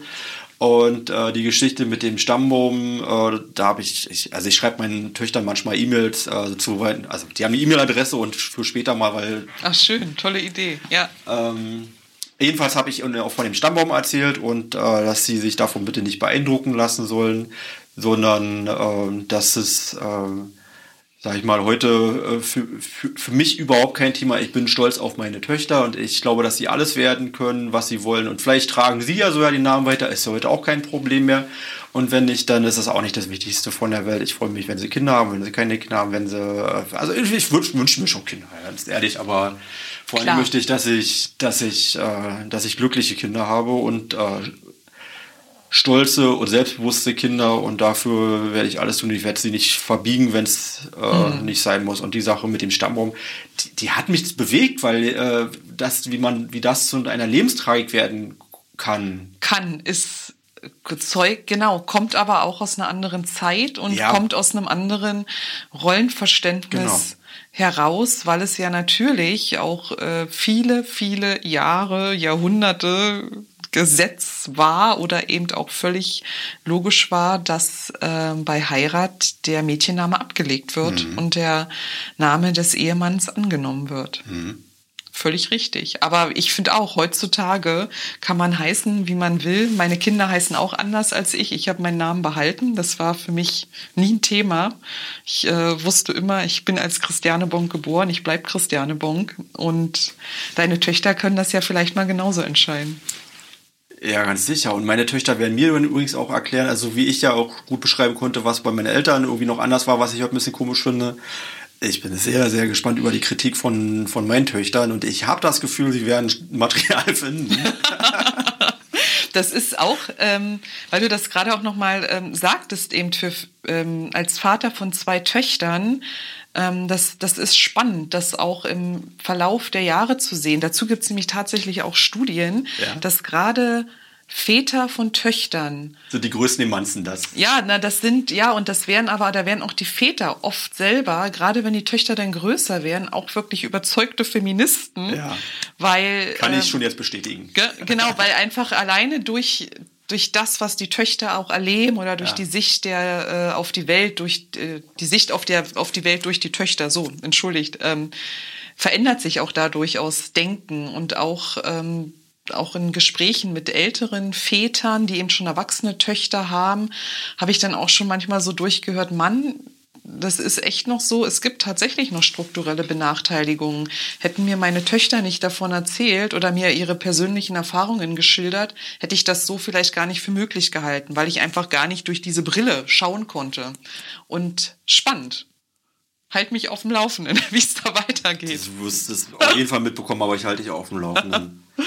Aber hier zu meiner Tochter, ich habe mir noch ein Zitat aufgeschrieben von meiner Tochter. Mhm. Die hatten mir nämlich, das ist ein paar Wochen her, hat sie mir, mich, mir gesagt, also das hat sie gerade rausgefunden, äh, wusstest du schon, dass früher Männer wichtiger waren als Frauen? Das hat sie jetzt so zu mir gesagt. Das hat sie als, jetzt ist sie fünfeinhalb Jahre, mhm. Also erstmal habe ich mich darüber gefreut, dass sie das so, so sieht, dass es heute nicht mehr so ist aus ja, ihrer Wahrnehmung. Ob das mit 20 Jahren auch so ist äh, wie mhm. mit fünfeinhalb, werden wir sehen. Aber jetzt ist es erstmal ihre Wahrnehmung. Mhm. Aber zumindest hat sie sich schon damit auseinandergesetzt und jetzt wohnt nicht zu Hause, sondern das war etwas, was sie mitgebracht hat. Ich habe ihr dann übrigens geantwortet, ähm, dass es in Oranienburg, ähm, also ja, das ist, äh, das wurde so gelebt, aber das braucht man nicht schön. Aber es gibt in Oranienburg ein schönes Gegenbeispiel, weil die Frau, die hier am meisten verehrt wird, äh, die auch auf dem, unserem Schlossplatz äh, ja quasi immer noch thront äh, und von der Bürgerschaft geehrt wurde, ist, ist eben eine Frau. Luise Henriette. Luise Henriette von Oranien. Genau. Und, ähm, das, das macht ja dann auch Mut, dass die Oranienburger vielleicht schon immer ein bisschen anders gewesen sind. Progressiver. Progressiver. Oranienburg ist anders. Da, da zeigt es das noch einmal mehr. ähm, kannst du mir erklären, äh, was du unter Emanzipation verstehst? Ein bisschen, glaube ich, auch wie Feminismus, dass man ähm, seinen Weg selbstbestimmt geht und unbeirrt und natürlich auch nicht abhängig ist von wirtschaftlichen ähm, Faktoren. Also Emanzipation der Frau bedeutet in dem Sinne für mich äh, ökonomisch frei und unabhängig leben zu können und selbstbestimmte Entscheidungen für mein Leben zu treffen in jeglicher Hinsicht. Okay, also ich glaube, die Abgrenzung zwischen Gleichstellung, Feminismus und Emanzipation ist schon langsam ein bisschen eine, akademische Debatte. Ja, ja, also, ich glaube ja. Also ich glaube, da fällt es mir, glaube ich, auch an der Stelle tatsächlich schwer, dass ähm, das wirklich äh, so niedrigschwellig wie möglich tatsächlich zu kommunizieren, was aber einfach daran liegt, dass ich schon so lange in diesem Thema unterwegs bin. Du bist bin, sehr wissenschaftlich und sehr tief. Dass, ich da, dass ich da tatsächlich Schwierigkeiten habe, manchmal an der Stelle aus meiner Blase zu kommen. Und deshalb, ich glaube, das ist auch ein Grund tatsächlich. Ich benutze diese Begriffe selten. Ich spreche tatsächlich selten von, ja, stimmt, ja. von Feminismus, von Emanzipation. Ich ja, fällt mir gerade auf. Vielleicht liegt das auch daran, dass ich ja, interessante Erkenntnis. Ja, wollen wir da mal nachhaken? Ist das eine, eine, vielleicht ein bewusstes rhetorisches Mittel? Gerade weil, ich sag mal, es sind ja auch alles Begriffe, die sind auch ein bisschen belegt, die haben immer so, so einen Kontext und auch. Du hast gleich Bilder im Kopf, ne? Die klassischen Vorurteile. Und ich glaube, weil ich ja gerade damit brechen will, ja. kann es sein, dass ich äh, ob jetzt bewusst oder unbewusst, ich glaube vielleicht sogar tatsächlich eher unbewusst, auf diese Begriffe weitestgehend verzichte, weil es das nicht unbedingt, ich, ich finde, es braucht die Begriffe nicht unbedingt für meine Arbeit. Ich kann meine Arbeit auch ganz gut ohne machen. Ja. Ja, kannst du, kann ich bestätigen. Kannst du mir mal erklären, also die ideale Welt, wann die wir nicht erreichen werden? Also weil es äh, das ist so wie mit Radwegen, umso mehr Radwege du brauchst, umso mehr merkst du, dass noch mehr Radwege fehlen, mhm. um es mal ein bisschen zu übersetzen. Aber die ideale Welt für dich, wann ist Gleichstellung, äh, Feminismus, Emanzipation, wann ist das vollzogen? Puh, die große und Frage. Die, nächsten, die, große Frage, ja. Also in einem Satz bitte beantwortet. Was in sind die Meilensteine? beantwortet. Ich habe da, ich habe, ich habe mir schon gedacht, dass du mir so eine Frage stellen wirst, und ich habe äh, im Vorfeld da auch ein bisschen drüber nachgedacht und ich weiß gar nicht, ob ich jetzt sagen kann, dass, dass es dann und dann erreicht. Aber ich habe mir überlegt, was sind drei Dinge, die ich ändern würde, um dorthin zu kommen. Äh, wirklich bezogen ähm, auf auf eine partnerschaftliche Arbeitsteilung, auf ein partnerschaftliches äh, Miteinander. Ja. Also wie jetzt tatsächlich eher dann auf dieses klassische Frau-Mann-Thema. Ähm, Und ich glaube, das Erste, ich würde das Steuersystem tatsächlich ändern. Ich würde das Ehegattensplitting endlich abschaffen und einen Familiensplitting draus machen. Das finde ich super. Das, da und dafür sorgen, dafür. dass genau, dass eben Familien äh, bessere, mehr steuerliche Erleicht äh, Erleichterungen bekommen. Und ich würde gleichzeitig aber auch starke Anreize schaffen für Väter, äh, mehr Verantwortung noch übernehmen zu wollen. Warte also, mal, da, beim Ehegattensplitting, ich, ich bin ja mhm. Volkswirt und ich habe meine äh, Diplomarbeit in der betriebswirtschaftlichen Steuerlehre gemacht, also habe natürlich ganz viel mit Steuer äh, aus politischer und aus betriebswirtschaftlicher Sicht auseinandergesetzt. Und deswegen kann ich dir ja sofort zustimmen und äh, wollte bloß nochmal erklären, was das bedeutet. Gerne, stimmt. Mhm. Äh, Ehegattensplitting äh, ist ein, ein Steuervorteil, den du erlangst, äh, wenn man verheiratet ist, erstens, und wenn die Gehaltsunterschiede zwischen beiden Partnern, nicht explizit auf Männer und Frauen, in der Regel ist es aber so, wenn die möglichst groß sind. Genau. Das soll quasi eine Förderung sein für die Familie. Es ist aber eine Förderung für die klassische Familie. Also genau. den maximalen Steuervorteil hast du, wenn der Mann, weiß ich nicht, bei 100.000 ist und die Frau bei null.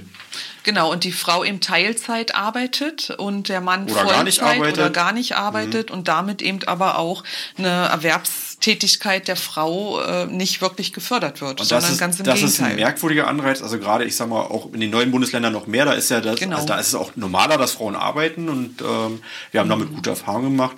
Aber was äh, viel zu wenig gefördert ist, und da stimme ich dir genauso zu, ähm, ist Kinder. Also weil Kinder ja. ist eine ich sage mal, aus heutiger Sicht betriebswirtschaftlich sehr fragwürdige Entscheidung, muss man ein bisschen technisch auszudrücken. Wenn man ausrechnet, wie teuer so ein Kind wird im also, Laufe des Lebens schon. Äh, wir, wir, also wir schwanken jetzt nicht wirklich ab, aber ich glaube, die Schleife, die darf man einfach auch mal, mal drehen. Ähm, in der Vergangenheit, in der, in der weiten Vergangenheit, da hast du Kinder einfach deswegen gebraucht, weil du im Alter eine Versorgung, Versorgung. brauchtest. Also, mhm. Es gab halt keine Rente. Heute hat, hat das eine mit dem anderen nichts mehr zu tun. Und äh, wer sich Kinder mhm. leistet, der hat zwar einen Segen, aber es sind halt auch enorme Kosten, die aus meiner Sicht nicht hinreichend gefordert werden. Und deswegen finde ich es äh, nicht schlimm, wenn man, wenn wir schon merken, unsere Gesellschaft vermisst auch Kinder. Wir genau. haben ja ein demografisches Problem. Dass man sich dann nochmal darüber Gedanken macht, na, wie, wie fördern wir denn den, den, den Nachwuchs? Wie fördern wir dann Eltern, die die Entscheidung treffen, äh, mhm. wollen wir ein Kind haben, wollen wir kein Kind haben? Und äh, was dagegen spricht, sind oftmals finanzielle Aspekte. Ja, sind die Finanzen. Das, das kann es nicht sein, gerade mhm. wenn wir das Problem schon sehen. Genau, und das ist aber auch wieder, ein, da, da schließt sich der Kreis wieder zum Thema stärkere Anreize für Väter setzen, weil das ist ja auch ähm, mhm.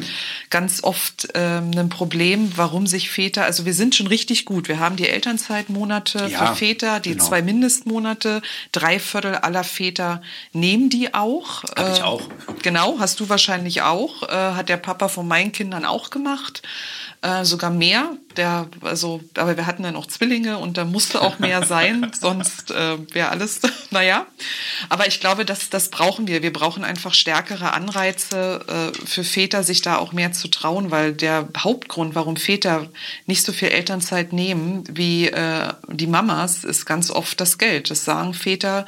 Wir haben äh, dann Finanzeinbußen und wir werden auch noch durchaus oft schief angeschaut im Unternehmen, in der Organisation, wenn wir mehr als diese zwei Monate nehmen. Und das muss eine bessere, größere Selbstverständlichkeit werden, dass auch äh, Väter Sorgearbeit übernehmen. Und die dritte Sache, die mir aber auch noch am Herzen liegt, ähm, die ich gerne ändern würde, um die Welt, wie du eben auch eingeleitet hast, äh, zu einer besseren zu machen, ähm, ist die Einführung von einer 32-Stunden-Woche tatsächlich für alle. Weil ich glaube, wenn wir alle unsere Arbeitszeit reduzieren und ähm, dass klar ist, dass Väter wie Mütter oder eben auch alle Menschen, die sich vielleicht auch privat anders ähm, entfalten wollen oder die auch pflegende Angehörige zu betreuen haben, dass das besser gelingt, wenn das neue Vollzeit eine 32-Stunden-Woche ist. Und da würde ich gerne dranbleiben. Das ist auch keine Forderung, die von mir kommt, die kommt von vielen, auch von vielen äh, Sozialwissenschaftlerinnen und Sozialwissenschaftlern. Ich glaube, äh, Manuela Schwesig hat zu ihrer Zeit als Frauenministerin auch schon mal laut drüber nachgedacht. Aber ich denke, das würde auch dieses Gefüge besser verteilen, wer übernimmt was. Und äh, auch Väter, kann ich mir vorstellen, fänden das auch gut, einfach mal mehr Zeit zu haben für die Familie. Ja, ich will es jetzt, also ich sehe jetzt natürlich sofort die. Äh, den Aufschrei, natürlich. Ja, nicht, nicht nur den Aufschrei. Also jetzt, wären wir jetzt in einer Situation, wo, wo wir vier Millionen Arbeitslose hätten, würde ich sofort sagen, ja, dann, dann kann man, sollte man es vielleicht anders verteilen. Wir sind jetzt gerade aber in einer Situation, wo wir eher Fachkräftemangel haben und wo, äh, also das ist durchaus eine Idee, aber wir haben jetzt schon viel Stress. Für mich, glaube ich, kommen die 32 äh, Stunden in der Rolle wahrscheinlich sowieso nicht in Frage. Ich gönn's aber ihm. Aber ich sehe da auch einen gewissen Trend. Also in großen Konzernen ist es ja inzwischen so, mhm. ähm, dass äh, die bei Tarifverhandlungen wählen dürfen zwischen entweder mehr Urlaub, weniger Wochenarbeitszeit, und äh, Gehalt, glaube ich. Oder Gehalt, genau, klassisch genau. Gehalt, mhm. genau. Und äh, da und das ist auch tatsächlich, wird auch äh, gut angenommen. Gut angenommen. Also, und da machen auch tatsächlich wollen, viele Väter schon ähm, Gebrauch von. Ja. Ähm, und das, aber das ist ja auch wieder ein wichtiger Aspekt von, von Gleichstellung, eben auch äh, da diese Themen zu behandeln und zu besprechen, weil ich glaube eben, viele Väter wollen auch jenseits von diesen Rollenklischees leben und die wollen auch Verantwortung übernehmen für ihre Kinder oder eben auch für pflegende Angehörige. Das ist völlig unbenommen und deshalb brauchen wir an der Stelle aber auch tatsächlich noch strukturelle, strukturelle Veränderungen oder müssen eben zumindest am Ball bleiben und immer wieder drüber reden. Mhm. Ich würde noch mal gerne mit dir über Rollenverhalten. Nee, anders. Eine Frage, die äh, ich mir jetzt noch innerlich notiert hatte. Äh, du hast mir gerade gesagt, du hast da mit der Frage gerechnet. Ähm, war die Frage falsch gestellt? Äh, Gibt es eine andere Frage, die du dir, also stell die Frage an dich selber, die du dir am liebsten selber beantworten möchtest in deiner Rolle. was was, was soll ich dich jetzt fragen? Das ist schwierig, das ist Alex. Gemein, das ja. ist schwierig. Na, ich hatte so, ich hatte eher an die Frage gedacht, was sind die drei Dinge, die ich ändern würde, wenn ich sie sofort ändern könnte mit einem Schnips. Und da fiel mir eben ein, eben dieses Thema Familiensplitting, ja. mehr Anreize für Männer, 32 Stunden Woche. So, das war so für mich ähm, und ja, da, dann sind wir sofort wieder überein. Und äh, was ich äh, dann auch nochmal feststellen darf, ist auch nochmal ein Beleg dafür, die drei Vorschläge, dass also auch Männer unter Emanzipation jetzt nicht zu leiden haben, sondern also ich habe bei allen drei Vorschlägen da also auch für mich jetzt was rausfinden können als Mann, der ich jetzt bin. Darum geht's ja, genau. Das ist der Punkt. Das ist eben. Ähm das ist aber tatsächlich eine Quintessenz. Bei Gleichstellung geht es ja darum, dass es eben auch nicht nur Frauen fördert, sondern eben genauso Vorteile bringt für, für die Menschen, wie sie in der Gesellschaft zusammenleben. Also da geht es, deshalb habe ich auch eingangs gesagt, es ist durchaus ein Querschnittsthema und es beleuchtet so viele unterschiedliche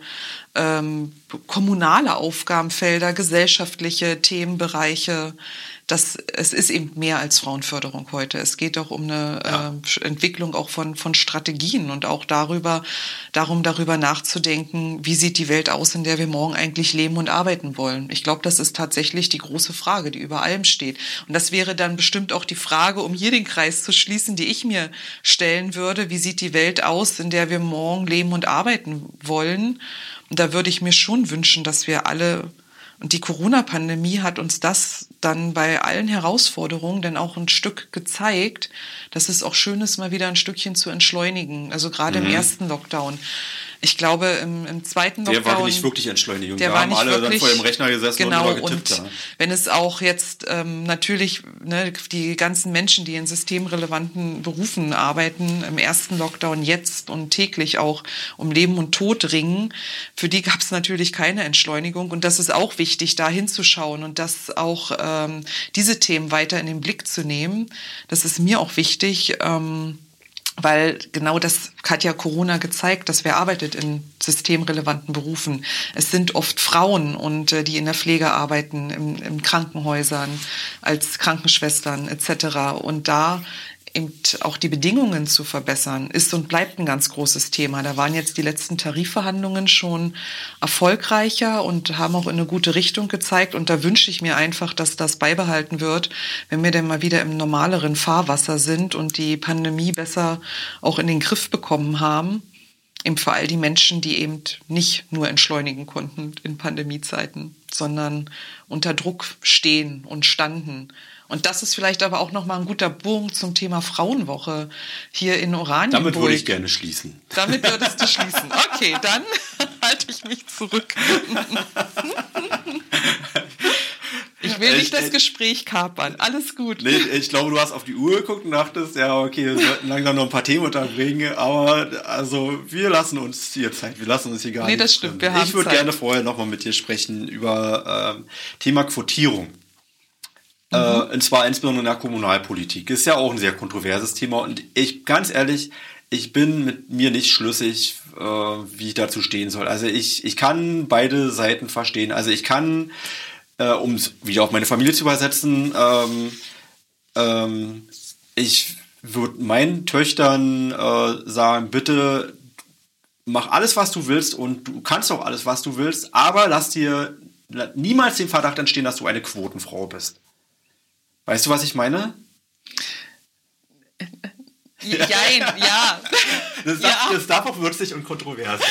Nee, doch, ich weiß, was du meinst, äh, weil das sagen ja auch ganz viele Frauen, ich will keine Quotenfrau ja, genau. sein.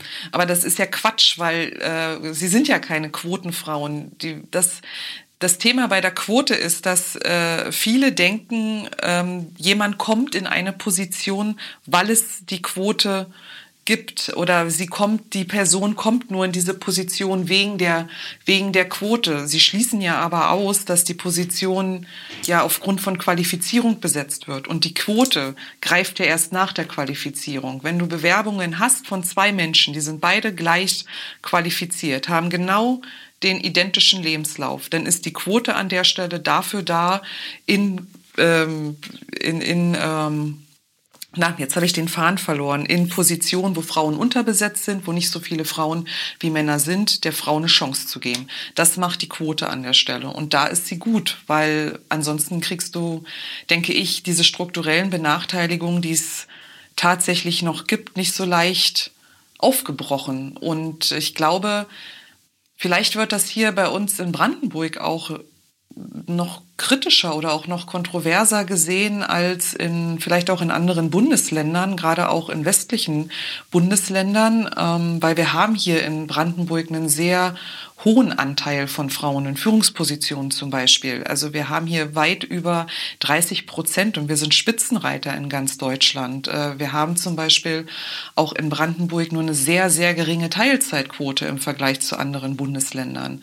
Was ähm, vermutlich gar nicht mit der Zeit nach der Wende zu tun hat, sondern, sondern eher mit der Zeit vor der Wende. Mhm. Absolut. Da ist, sind wir einfach auch äh, geprägt durch, durch unsere Geschichte und weil es auch völlig gang und gäbe war, dass Frauen schon immer gearbeitet haben. Ähm, deshalb muss man die Quotendiskussion ist auch vielleicht weniger hier an kommunalen oder Landesaktivitäten äh, festzumachen. Da geht es ja auch vorrangig um bundesweite mhm. Diskussionen, auch zu überlegen, wie kann es gelingen, Aufsichtsräte oder große Vorstände von großen DAX-Unternehmen paritätischer zu besetzen, eben auch hier ähm, beide Geschlechter möglichst abzubilden. Aber eben auch zum Beispiel greift es auch bei kommunalen Unternehmen. Ähm, da könnte man natürlich auch darüber sprechen, wie sind wir hier aufgestellt. Und da gibt es sicherlich noch in den ein oder anderen Nachholbedarf. Das wäre jetzt genau meine Frage. Also, mhm. wenn wir mal eine ehrliche Bestandsaufnahme nehmen. Wir sind ja nun jetzt auch gerade noch beide am, hoffentlich am Anfang unserer Karriere hier in, in dem Konzern. Ähm, wo stehen wir jetzt, was Gleichstellung betrifft und äh, was müssen wir noch tun?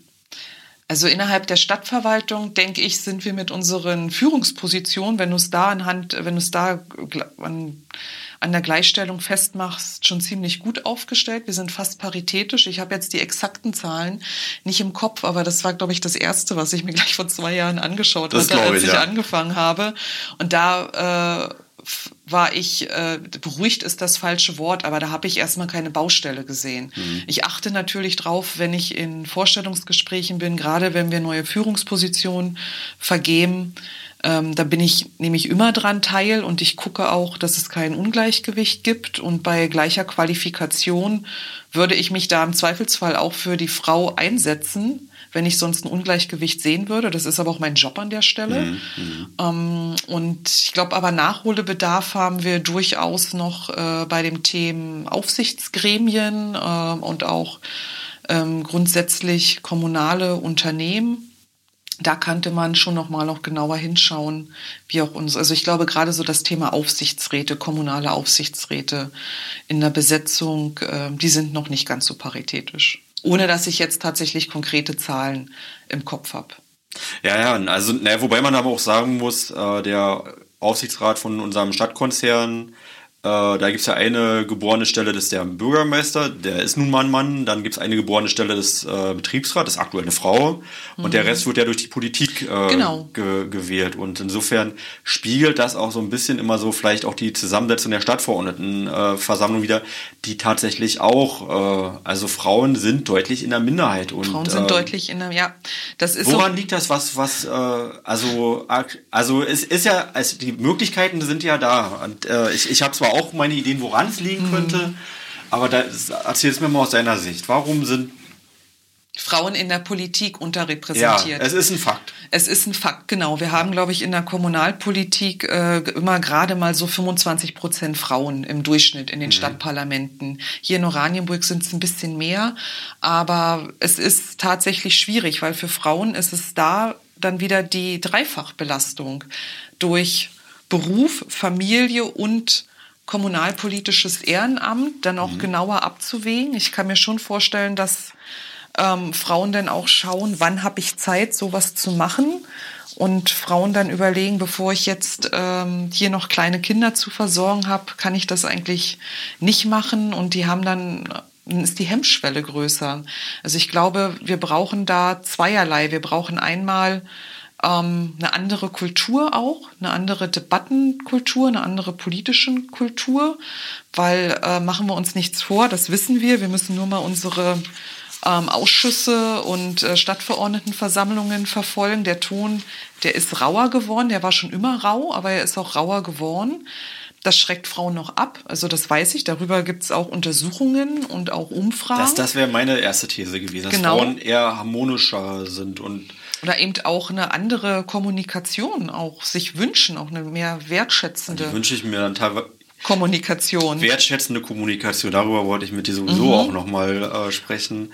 Und aber ja, vielleicht können wir gern und ähm, daran aber auch anknüpfend, glaube ich, müssen sich Frauen tatsächlich auch manchmal noch mehr zutrauen. Das ist, äh, ich habe mich am Anfang habe ich mich total gescheut, diesen Satz zu sagen weil ich immer sagte, das ist doch Quatsch. Frauen können alles und Frauen machen schon alles. Aber ich erlebe es tatsächlich auch im Austausch mit Frauen immer wieder, dass sie bei der Übernahme von auch kommunalpolitischen Ämtern zögerlicher sind ja. und sich nicht direkt vorstellen können, zu kandidieren oder eben sich dann auch oft nicht überredet werden, aber gerade erst in der direkten Ansprache, Mensch, hast du nicht Lust, das für uns zu machen? Ja.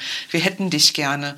Dann erst anfangen, drüber nachzudenken und weniger von sich aus, von sich nicht, heraus nicht diese Motivation. Auf gar keinen Fall, weil, weil, Frauen weniger qualifiziert sind. Da ist irgendwie eine Frage, dass vielleicht sind Frauen einfach mehr Riff. Also ich will auch nicht pauschalisieren. Es gibt auch immer gute Gegenbeispiele für alles, Ab, was wir sagen. Natürlich, ne? Aber, aber es ist schon so, dass, dass ich das Gefühl habe, dass, dass Frauen sehr viel kritischer sich selber reflektieren. Ja, als das, also das unterschreibe ich dir sofort.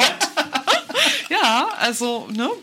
Bei absolut. Ich glaube, Männer trauen sich da mehr zu und sind auch selbstbewusster. Vielleicht reflektiert der eine oder andere auch weniger kritisch, aber es ist also nicht der, der, so. sich, der sich am kritischsten reflektiert, ist auch am unqualifiziertesten. Manchmal ist das Gegenteil der Fall. Also ja, das glaube ich tatsächlich auch. Und dafür brauchen wir eben vielfältige Ansatzpunkte. Ne? Also ich glaube, es reicht eben da nicht nur ein Paritätsgesetz zu haben, was idealerweise noch äh, die Kommunen mit abdeckt, mal ganz davon abgesehen, dass es eh gekippt wurde fürs Land Brandenburg. Mhm. Ähm, wir brauchen aber eben genauso Empowerment, äh, auch Stärkung von Frauen, sie, ihnen da auch Lust zu machen auf Kommunalpolitik und hier im Übrigen nicht auch nur Frauen Lust zu machen auf Kommunalpolitik, sondern vielfältigen Gruppen. Also ich glaube auch Parteien müssen sich fragen, wie können wir uns eigentlich auch aufstellen, dass wir die Menschen in ihrer Vielfalt ansprechen, mhm. wie können wir da auch junge Menschen stärker an uns binden. Das, ich, das ist nicht nur ein originäres Frauenthema. Und dann geht es natürlich auch darum. Junge Menschen sind unterrepräsentiert. Junge Menschen sind auch unterrepräsentiert. Ähm, dann geht es eben auch darüber, darum aber auch politische Kulturen zu verändern, wo wir eben wieder beim Thema Wertschätzung sind, mhm. eben auch zu überlegen, wie gehen wir hier denn auch miteinander um. Und genau, also du hast, ähm, du bist auch Mediatorin, auch bei uns im Haus. Ähm, Also du hast wirklich einige Qualifikationen, also auch dir selber auch erkämpft, so, also war jetzt nicht äh, so geplant, also dass du. Es hat sich ergeben. Aber es hat sich ergeben, weil, weil es sich sehr schnell herausgestellt hat, dass du sehr, sehr ausgeprägtes diplomatisches Talent hast und also auch Leute zusammenführen kannst. Und also du bist schon so eine Art auch Geheimwaffe, die man auch gerne benutzt, die ich auch dann gerne dann ähm, äh, wenn du dich zur Verfügung stellst, also mit einbaue. Äh, Thema Feuerwehr war ja, äh, mhm. also die, Veranstaltung, die wir zusammen gemacht haben, fand ich sehr, sehr gut. Auch wenn in der Sache noch nicht so weit sind. Im Ergebnis aber, haben wir genau. vielleicht noch was zu tun, mag sein. Ähm, Jetzt haben wir hier zwei Karten vor uns zu liegen, ne? Feedback äh, in drei Schritten. Und ich, das war auch so ein Projekt von dir. Also, äh, weil du wertschätzende Kommunikation ist auch ein Thema, was du nicht nur hier im Haus angesprochen hast, sondern du hast, also in der Analyse stimme ich dir zu, äh, also auch im politischen Raum, und vermutlich ist da Oranienburg auch nicht äh, alleine auf der Welt. Das ist mit, was, was man hm. auch, auch überall sehen kann und soziale Medien spielen da glaube ich auch eine Rolle und ich sag mal WhatsApp-Gruppen, wo man sich so gegenseitig hoch äh, prügelt und so ein bisschen, das sind teilweise auch hysterische Medien, die man ähm, ja. Die zu viel Raum auch einnehmen. Genau. Und die sozialen Medien, glaube ich, führen auch generell zu so einer Art Enthemmung oder eben, ja, genau. dass die Hemmschwelle ja. deutlich nach unten geht, auch gegenüber ja generell Anfeindungen, ja. gerade auch im kommunalpolitischen Raum haben Anfeindungen gegen Kommunalpolitiker, gegen verwaltungsmitarbeitende Menschen unglaublich zugenommen in den letzten Jahren tatsächlich. Und das finde ich schon auch erschreckend. Und ähm, da da, da, da würde ich mir wünschen, dass sich da alle auch, alle Beteiligten stärker mal äh, reflektieren und auch an die eigene Nase fassen und auch überlegen, in welcher Art und Weise wollen wir hier eigentlich miteinander reden und miteinander umgehen. Und das ist manchmal schon alles andere als professionell. Und das finde ich, ich meine, klar, es ist, ist, auch nicht die Profession Kommunalpolitik, es ist ein Ehrenamt, aber wir sind alles Menschen und arbeiten engagiert an der Sache und auch als Mensch, der sich kommunalpolitisch engagiert, habe ich ja auch ein Thema oder möchte mich einbringen. Aber ich finde, es sollte alles wertschätzend sein. Und man kann auch Kritik äußern, aber auch Kritik muss professionell dann sein und auch beim Gegenüber so, also auch so formuliert werden, dass sie überhaupt beim Gegenüber ankommt. Wenn es eben nämlich nur Anschuldigungen sind und sich kein, überhaupt niemand mehr in die Seite des anderen hineinversetzen will oder eben auch dieser berühmte und viel zitierte Perspektivwechsel mhm. von beiden Seiten irgendwann gar nicht mehr möglich wird, dann ist es höchste Eisenbahn, dass man sich mal äh, überlegt, können wir hier so weitermachen. Also dann, dann komme ich dann auch in unterschiedlichsten Konstellationen, sei es hier jetzt intern oder auch mal extern und versuche dann tatsächlich zu vermitteln, um dort wieder ein Stück die Wogen zu glätten und einfach dafür auch zu sensibilisieren. Wie reden wir eigentlich gerade miteinander? Ja, du hast wunderbar, ich kann es will es gar nicht ergänzen, vielleicht noch einen Satz noch dazu. Die Karte, die wir gerade beide vor uns zu liegen haben, die du auch gestaltet hast oder äh, die du zumindest hier verbreitet hast, auch ein Projekt von dir mit zum Thema wertschätzende ähm, Kommunikation. Eine Quintessenz steht da drauf. Bedanken am Ende einer äh, Kommunikation. Ein gutes Feedback ist ein Geschenk für beide Seiten. Also und äh, wenn man so miteinander reden kann, so mhm. natürlich kritisch, natürlich auch äh, offen und es geht auch um Diskurs, aber am Ende auch fair in der Sache und so, dass man dann genau. mal zusammen vorankommt. Ja, also das, das ist etwas, wo du, wo du auch helfen kannst und auch zur Verfügung stehst. Und äh, vielleicht machen wir heute mal zusammen auch mal einen Workshop irgendwie auch äh, in verschiedenen Konstellationen dazu. Also das ist, äh, würde mich jedenfalls sehr freuen. Du musst äh, noch zwei Sachen musst du erklären. Also das erste ist äh, wir reden über die Frauenwoche. Also wir haben jetzt gerade einen äh, zeitlichen Kontext von wann bis wann ist die. Mhm. Und ähm, dann würde ich gerne noch von dir wissen, du bist Ansprechpartnerin für viele Sachen. Wer darf dich wann wozu ansprechen und wie macht man das am besten? Machen wir zuerst die Frauenwoche. Machen wir erstmal die Frauenwoche. Machen wir erstmal die Frauenwoche und dann schließen wir mit dem, mit dem anderen. Äh, ja, wir haben äh, wieder Frauenwoche, die 31. Frauenwoche im Land Brandenburg vom 4. bis zum 22. März. Hier auch in Oranienburg und die Frauenwoche ist ein, tatsächlich ein besonderes politisches Format. Äh, Brandenburg ist das einzige Bundesland in Deutschland mit so einem äh, wirklich schon Frauenmonat, ja viel mehr, äh, mhm. wo es um frauenpolitische Gleichstellungspolitik frauenpolitische Veranstaltungen geht, äh, jedes Jahr zu einem anderen Motto. In diesem Jahr ist das Motto Superheldinnen am Limit, eben passend zur Pandemiesituation, ja.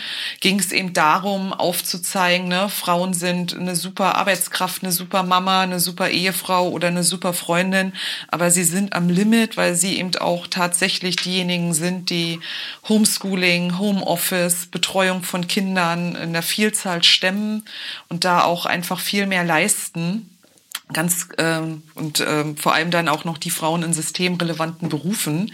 Und wir wollten eben auch vom Beirat der Frauenwoche in Brandenburg da in diesem Jahr genauer hinschauen und eben genau das zum Thema machen. Und es freut mich besonders, äh, dass wir hier in Oranienburg in diesem Jahr die Auftaktveranstaltung der Frauenwoche feiern.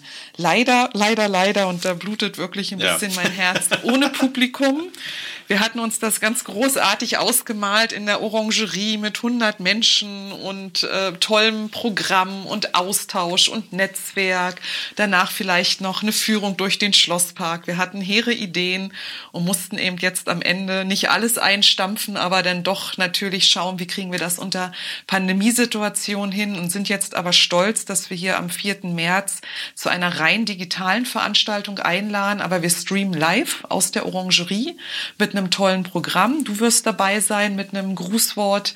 Die Frauenministerin ist dabei, die Landtagspräsidentin. Ähm, wir haben eine Talkrunde mit Superheldinnen, Heldinnen. Wir haben eine ganz tolle Autorin, die ähm, Jacinda Nandi, die ihr Buch, ihr neues Buch, die schlechteste Hausfrau der Welt vorstellt. Also wir hoffen dann damit auch ein bisschen natürlich ähm, auch kontrovers und auch kritisch, aber auch was äh, zum Schmunzeln bieten zu können. Und danach geht's hier weiter mit einem wirklich sehr tollen, umfangreichen digitalen Programm in Oranienburg. Wir machen ein tolles Projekt in Kooperation mit den Unternehmerinnen Oberhavel und der Gleichstellungsbeauftragten vom Landkreis. Die Unternehmerinnen bieten eine Woche lang ein volles digitales Workshop-Programm an, was für Heldinnen kostenfrei ist. Ähm, und wir machen mit dem Märkischen Sozialverein eine tolle Reihe und porträtieren Superheldinnen am Limit, also auch pflegende Angehörige, zum Beispiel Erzieherinnen, ähm, Frauen, die eben auch wirklich an ihre Kräfte gekommen sind, wollen aber auch fragen, was war deine Superkraft in der Zeit?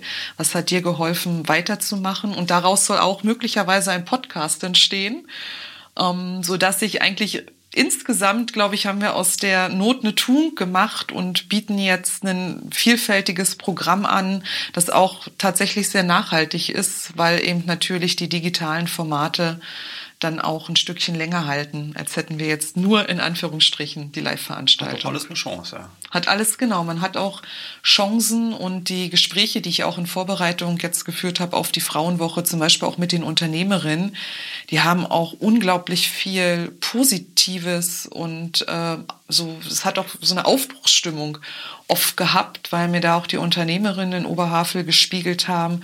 Uns blieb ja nichts anderes übrig. Wir haben uns dann neue Wege überlegt und es hat viele Chancen geboten. Und da, da freue ich mich drauf, da auch mit so vielen tollen Frauen hier einfach auch diese Frauenwoche gestaltet zu haben. Und ich hoffe auf möglichst viele Teilnehmerinnen. Wer sich daran beteiligen möchte, wer daran interessiert ist, wo schafft man sich einen Überblick? Wo kann man eine Übersicht? Einen Überblick gibt es auf unserer Webseite der Stadt Oranienburg im Veranstaltungskalender.